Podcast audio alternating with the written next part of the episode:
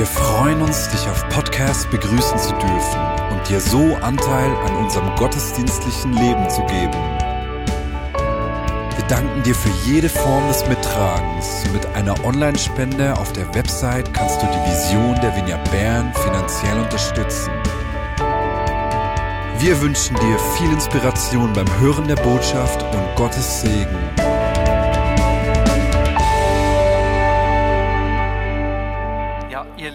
Heute brauche ich eure Hilfe.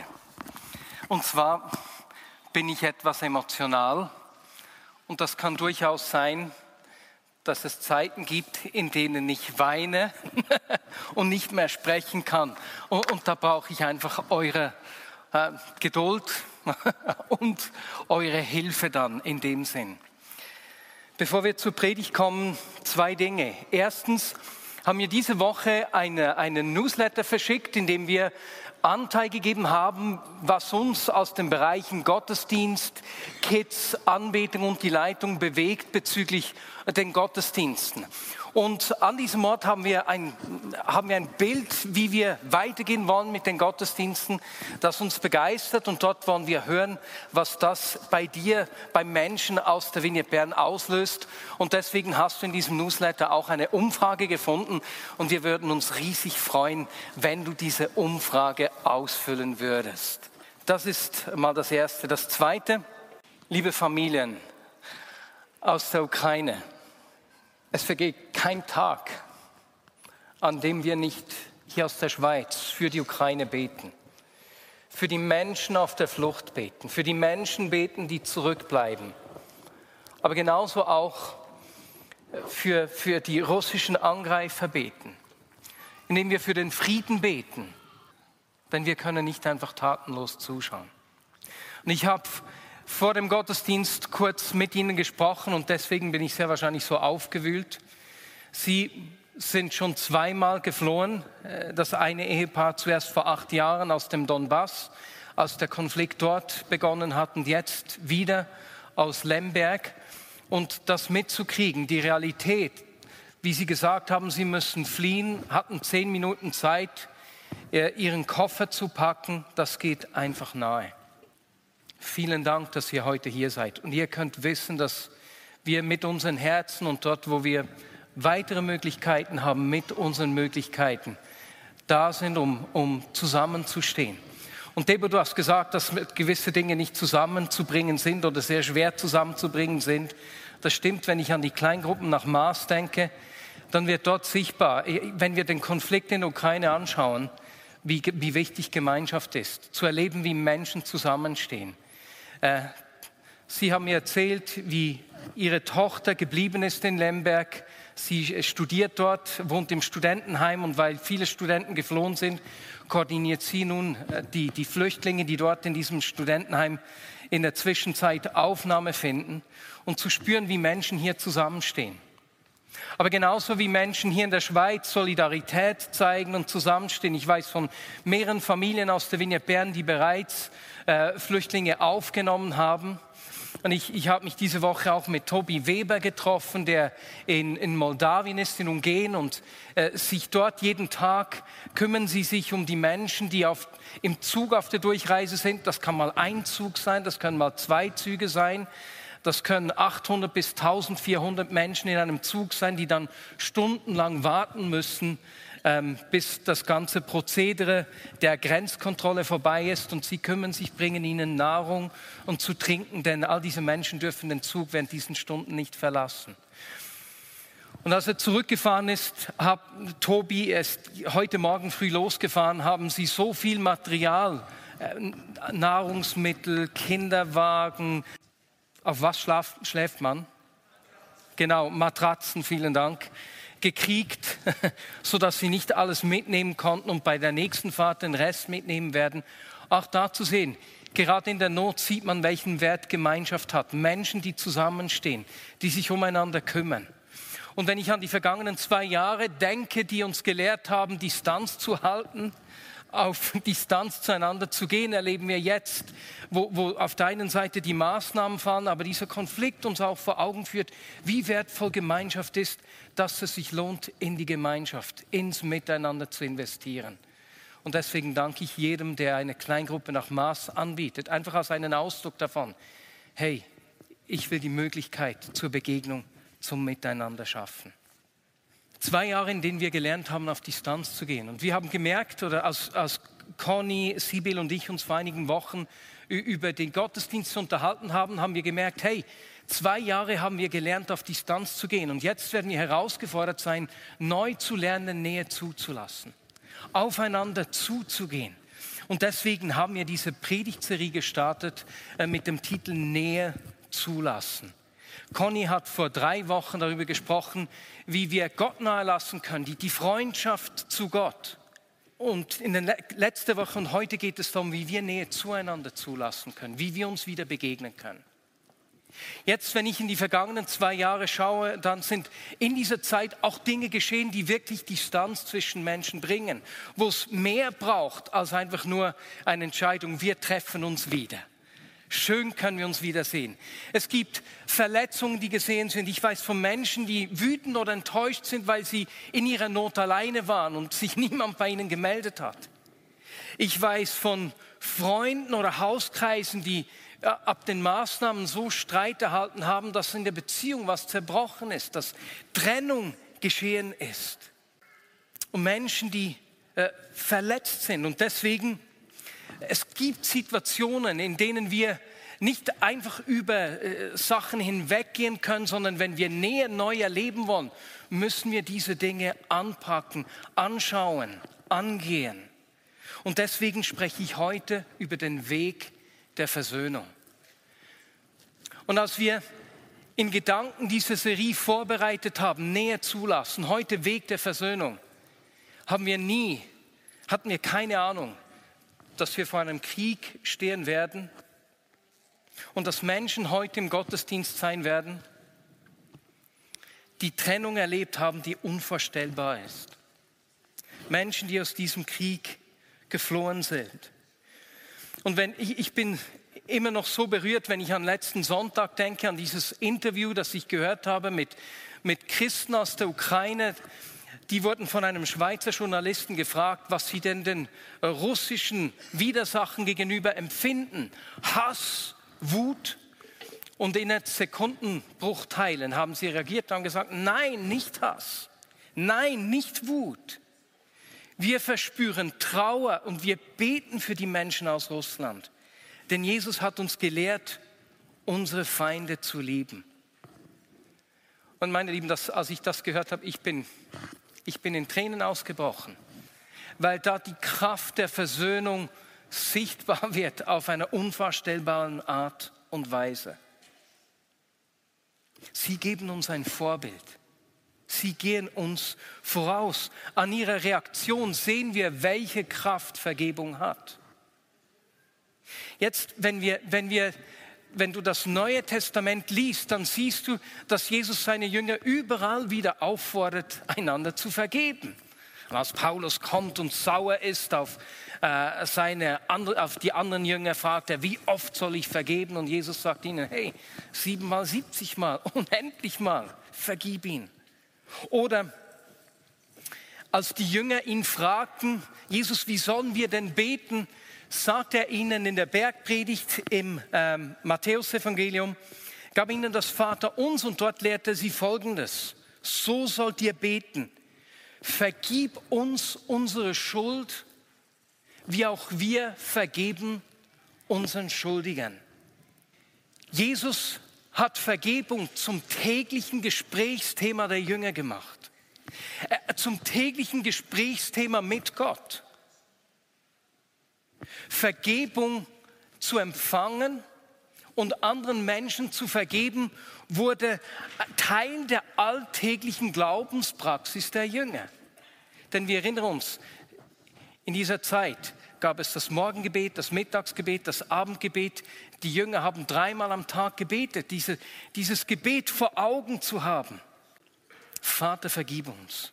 Und Vater, wir vergeben den Menschen, die uns etwas angetan haben, genauso. Und gleich im Anschluss gibt Jesus den Jüngern eine Begründung, weswegen Vergebung so zentral ist. Wenn ihr den Menschen ihre Verfehlungen vergebt, wird euer Vater im Himmel euch auch vergeben. Wenn ihr aber den Menschen nicht vergebt, wird euer Vater im Himmel euch eure Verfehlungen auch nicht vergeben. Jesus stellt offensichtlich diesen Zusammenhang zwischen unserer Bereitschaft, anderen zu Vergebung und der Bereitschaft, selbst äh, Gottes Vergebung anzunehmen dar. Es ist nur schwierig, wenn wir das lesen, wie wir das verstehen sollen. Ist Gott wie ein zwängendes Kind, der sagt, ich vergib dir nur, wenn du mir auch vergibst. Ich gebe dir das Auto nur, wenn ich dafür die Schokolade kriege. Nee, in keiner Art und Weise. Gott ist nicht, äh, das entspricht nicht dem Zeugnis, das uns die Bibel von Gott gibt und auch nicht dem Wesen der Vergebung. Denn Vergebung an sich ist eine einseitige Sache, die nicht auf eine Gegenleistung beruht. Ich denke an Jesus am Kreuz, der über seine Peiniger sagte, vergib ihnen, denn sie wissen nicht, was sie tun. Weißt du, während es für Versöhnung beide Seiten braucht, ist Vergebung ein einseitiger Schritt. Das griechische Wort, das hier verwendet wird äh, für die Vergebung, bedeutet so viel wie loszulassen, wegzuschicken, gehen zu lassen. Ich lasse deine Schuld, ich lasse meinen Groll los. Ich lasse mein Verlangen, Recht zu erhalten, los. Und ich glaube, dass Jesus uns hier an dieser Stelle erklärt, wie das Reich Gottes funktioniert. Denn Gnade und Vergebung sind sozusagen Teil der Verfassung seiner neuen Welt. Es ist die Basis der Gemeinschaft, die er schafft. Dabei wissen wir aus eigener Erfahrung, aus unserer eigenen Kraft fällt es uns schwer zu vergeben da gibt es dieses, diesen inneren Kampf, wenn ich Recht haben will, wenn ich Vergeltung will. Aus uns selbst können wir nicht vergeben. Aber wenn wir Gott nahe kommen und seine Vergebung erfahren, erneuert er unser Herz. Und so sind Gnade und Vergebung sozusagen Zeichen, an denen man sieht, in welcher Welt wir leben.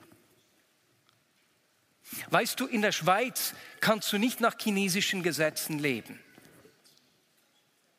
Genauso wenig kannst du im Reich Gottes nicht nach den Gesetzmäßigkeiten dieser Welt leben. Und deswegen, dort, wo wir ihm begegnen, macht er etwas mit unserem Herz. Und wir können nicht anders, als Menschen zu vergeben. Wenn wir ihm nahe kommen, geschieht was mit uns, mit unserem Herz ich kann nicht anders, als Menschen zu vergeben, die mir Unrecht tun, mich verletzen oder verärgern. Denn so funktioniert sein Reich, so funktioniert seine neue Welt. Jetzt, dort, wo wir Menschen vergeben, hat das als Nebeneffekt unglaublich positive Auswirkungen auf unser Leben. Vergeben ist gesund, hat man herausgefunden.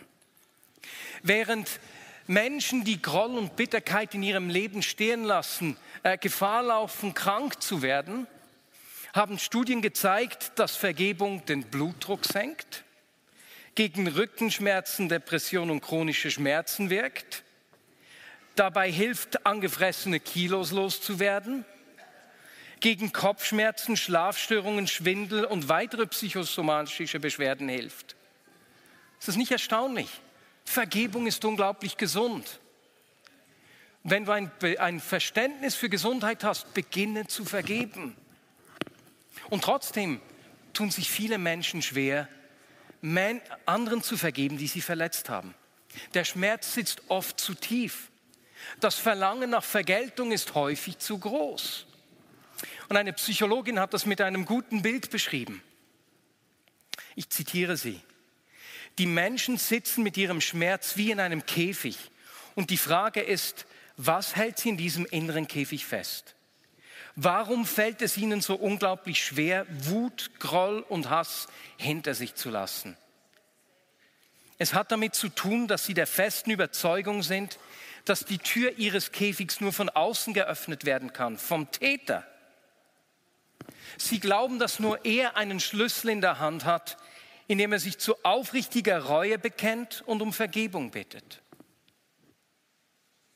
Tut er das nicht, geschieht nichts. Der Käfig bleibt zu. Was die Verletzten jedoch nicht sehen, ist, dass auch sie einen Schlüssel besitzen, um ihre Käfigtür von innen zu öffnen. Meine lieben, Vergebung ist dieser Schlüssel, der den Käfig von innen her öffnet. Wenn wir vergeben, werden wir frei. Was geschehen ist, kann nicht mehr länger über uns bestimmen. Und ich weiß nicht, ob du folgende Aussage kennst. Ich habe erst diese Woche zu meiner Tochter gesagt, du machst mich so sauer. Als sie nicht gehört hat, äh, sie hat drei, viermal, sie hat mich einfach ignoriert. Du machst, mir, machst mich so sauer. Jetzt lasst uns mal überlegen, was ich ihr damit gesagt habe. Damit habe ich ihr eigentlich gesagt, eigentlich will ich gar nicht sauer sein. Aber ich bin so schwach und unterlegen, dass du über meine Gefühle bestimmen kannst. Du kannst mich steuern, liebe Tochter. Du machst mich sauer. Weißt du was? Du musst dich nicht von Geschehnissen aus deiner Vergangenheit bestimmen lassen. Du musst den Menschen, die dich verletzt haben, nicht die Möglichkeit geben, dein Leben auch Jahre später noch zu beeinflussen. Vergebung ist der Schlüssel, der uns von, der uns von erlebtem Unrecht frei macht und uns die Selbstbestimmung zurückgibt. Vergebung ist aber ein Prozess. Je schwerwiegender das Unrecht ist, das wir erlebt haben, desto mehr Zeit kann es dafür brauchen. Ich kann mich erinnern, als ich erfahren habe, dass meine Schwester missbraucht wurde, ähm, wie wütig und wie hilflos ich war, wie mir alle möglichen Dinge eingefahren sind, wie ich den, den Täter bestrafen könnte. Und doch wusste ich in diesem einen Moment, dass es nur eine Möglichkeit gibt, dass meine Schwester nicht ein Leben lang von diesem Unrecht geprägt wird und all ihre Beziehungen davon bestimmt werden. Und das ist Vergebung. Aber das konnte ich in diesem Moment natürlich nicht sagen. Vergebung braucht Zeit. Und der erste Schritt, den es braucht, ist, dass sich das Unrecht und die Verletzung anerkennen kann. Weißt du, Vergebung heißt nicht, dass wir Unrecht kleinreden oder dass wir Dinge, die geschehen sind, rechtfertigen. Es war nicht so schlimm. Die Person hat es gar nicht so gemeint. Nein. Dinge, die uns geschehen, sind teilweise schlimm und sie haben uns getroffen. Das zu anerkennen, das zu erkennen, ist der erste Schritt. Gleichzeitig ist es auch wichtig zu wissen, dass Vergebung nicht das gleiche ist wie Versöhnung. Wenn wir Menschen vergeben, heißt das nicht, dass unsere Beziehung wiederhergestellt ist. Es heißt auch nicht, dass wir uns verpflichten, ähm, wieder in verletzte oder demütigende Situationen zurückkehren. Nein, Vergebung ist mein Entscheid dem Ärger, dem Verlangen und dem Recht nach Vergeltung keinen Raum mehr zu geben, loszulassen, mich nicht mehr von diesen Dingen bestimmen zu lassen. Und dabei verändert sich in der Gefühlswelt äh, am Anfang oft noch nichts. Aber mit dieser Vergebung beginnt ein Entgiftungsprozess meiner negativen Gefühle und Gedanken. Und weißt du, manchmal ist diese Entscheidung, ich vergebe, das Einzige, was ich auf dem Weg der Versöhnung tun kann. Beispielsweise, wenn eine Person gestorben ist, die mir Leid zugefügt hat. Oder wenn jemand keinen Kontakt mit mir will. Oder wenn ich keinen Bezug zu der Person habe, die mich verletzt hat. Und so ist der einzige Schritt, den ich geben kann, zu vergeben und mit der Situation versöhnt zu sein. Aber dort, wo es um Gemeinschaft geht, die wiederhergestellt wird, ist Vergebung der erste Schritt auf dem Weg der Versöhnung. Damit eine Beziehung wiederhergestellt werden kann, damit das Vertrauen wieder wachsen kann, braucht es bei Versöhnung auch die Entscheide und das Miteinander mit dem Gegenüber. Es braucht den Schritt des Nächsten. Wir sehen das am Beispiel von Jesus.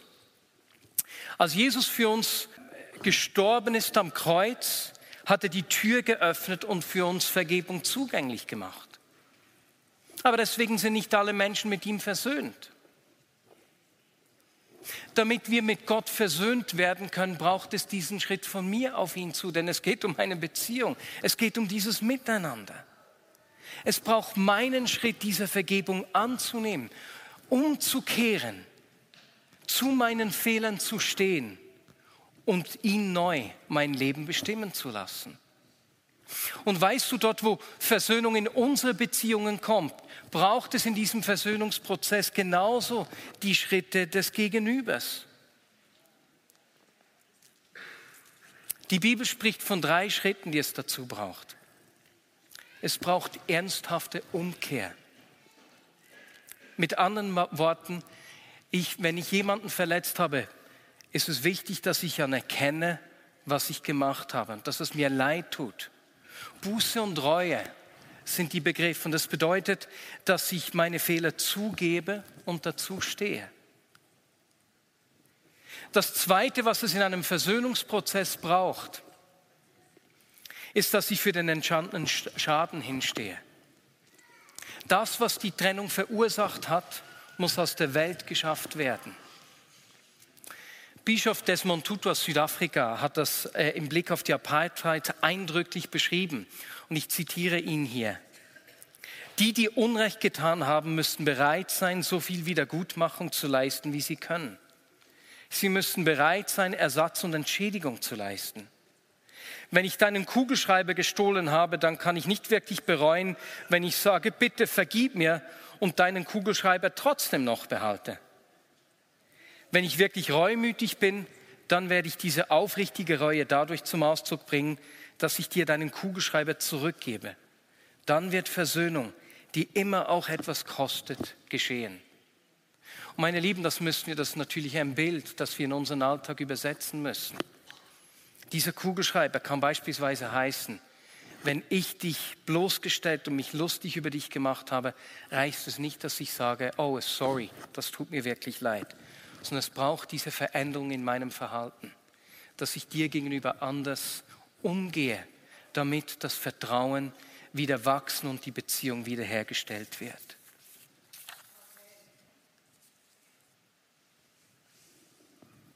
Weißt du, dort, wo wir leben, wie Vergebung kommt, wie wir Versöhnung erfahren, dann erleben wir die Kraft der guten Botschaft. Dort, wo wir erleben, dass wir mit Situationen versöhnt sind, die wir selbst nicht weiter beeinflussen können, wird er sichtbar. Und wie Paulus können wir sagen, Paulus, der den Korinthern im 2. Korinther 5 schreibt, vielmehr wissen wir, wenn jemand zu Christus gehört, ist eine neue Schöpfung. Das Alte ist vergangen, etwas ganz Neues hat begonnen. Das alles ist Gottes Werk. Er hat uns durch Christus mit sich selbst versöhnt und hat uns den Dienst der Versöhnung übertragen. So sind wir Botschafter Christi. Und wir bitten inständig, so als würde Christus es persönlich tun, lasst euch mit Gott versöhnen. Und weißt du, diese Versöhnung mit Gott, die uns den Weg öffnet für die Versöhnung miteinander, erleben wir jedes Mal, wenn wir gemeinsam das Abendmahl einnehmen. Und das werden wir auch heute als Abschluss dieser Predigt tun. Und bevor wir zum Abendmahl kommen, bitte ich dich um zwei Dinge. Stimmt nicht drei. Ja, es sind drei. Und zwar möchte ich, dass wir einen Moment einfach ruhig sind und mit Gott im Gespräch bleiben in dieser Zeit und reflektiere mit ihm, wo, wo brauche ich Vergebung? Wo brauche ich Vergebung in meiner Beziehung zu Gott? Und zweitens, sprich mit ihm darüber, wo gibt es Beziehungen, in denen in den vergangenen zwei Jahren Distanz gewachsen ist, in die Gott Versöhnung bringen möchte. Und drittens, frage Gott, Herr, was möchtest du, dass ich tue? Wo braucht es meinen Schritt? Und anschließend werden wir zusammen das Abendmahl einnehmen. Jesus, wir danken dir, dass Gnade und Vergebung nicht unerreichbar weit weg sind. Auch wenn das manchmal so scheinen mag, wenn wir unsere eigene Unfähigkeit anderen zu vergeben anschauen. Jesus, ich danke dir, dass die Kraft deiner Gnade und deiner Vergebung viel größer ist, als wir uns jemals vorstellen können. Jesus, ich danke dir, dass Gnade und Vergebung Realität des Reiches Gottes sind. Die Art und Weise, wie Gemeinschaft in deinem Reich, in deiner neuen Welt funktioniert. Und deswegen danke ich dir, Jesus, dass Gnade und Vergebung von deiner Gegenwart her ausgehen. Und so öffnen wir uns für dich und beten, Herr, wir vergeben, genauso wie du uns vergeben hast. Amen.